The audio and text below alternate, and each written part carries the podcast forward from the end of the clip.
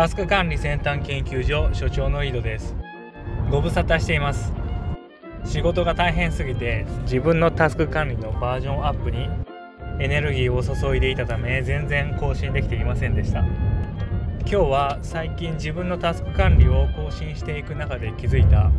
タスク管理って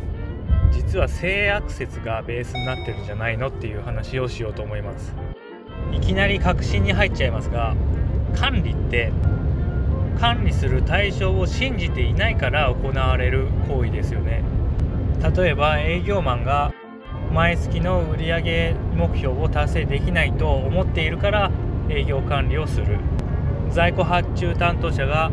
適切な在庫発注をできないと思っているから在庫管理をする。信じていないという前提が管理にはあると思うんです。タスク管理で言えば例えば習慣化。何かを習慣づける時に毎日できたら印をつけてでその印が途絶えないようにするっていう「Don't break the chain」っていう手法がありますけれどもあれも自分が習慣を毎日継続できないっていう前提があるからこそ印をつけて管理するという考えに至ってます。目標管理も同じですよね。目標を立てて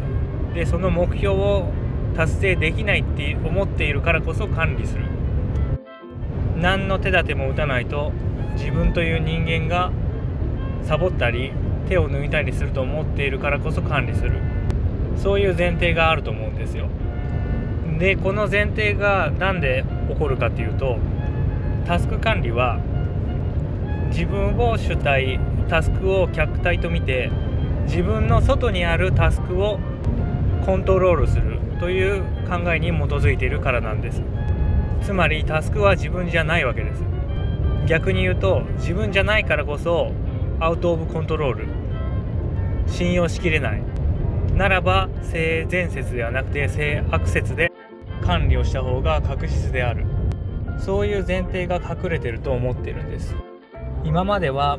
いやタスク管理ってそういうもんだからと、まあ、特に疑問も抱かずにタスク管理を使ってきました。でも最近思うんです。まずその状態って本当にハッピーなのかっていう話です。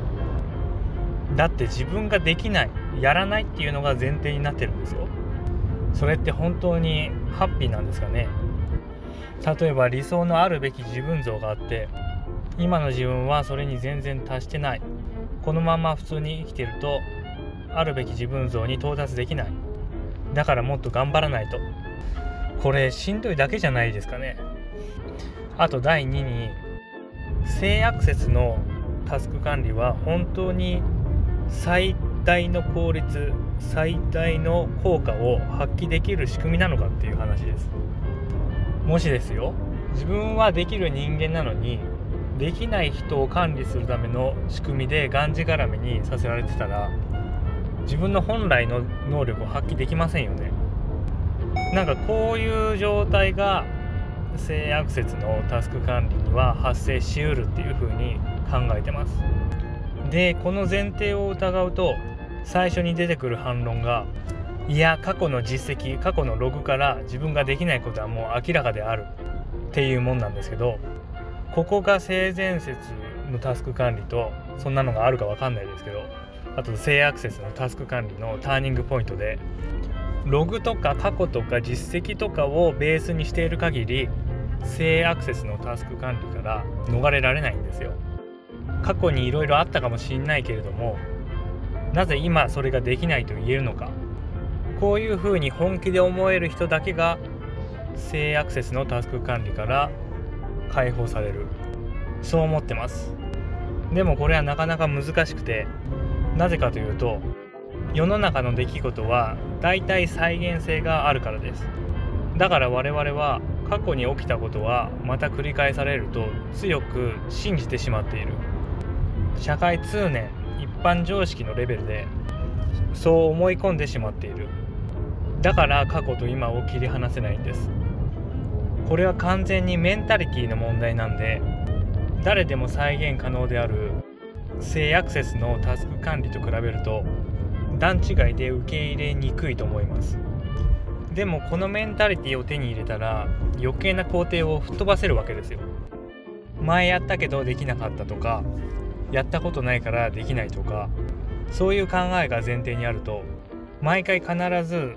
できないっていうゼロの状態からできるっていう10の状態まで階段上に上がっていくっていうステップが必要になります。そのために毎日トライアンドエラーを繰り返して、まあ、PDCA を回してとかいろいろやる必要が出てきます。でも自分ができるっていうふうに信じていればいきなり10の状態から始められるわけです。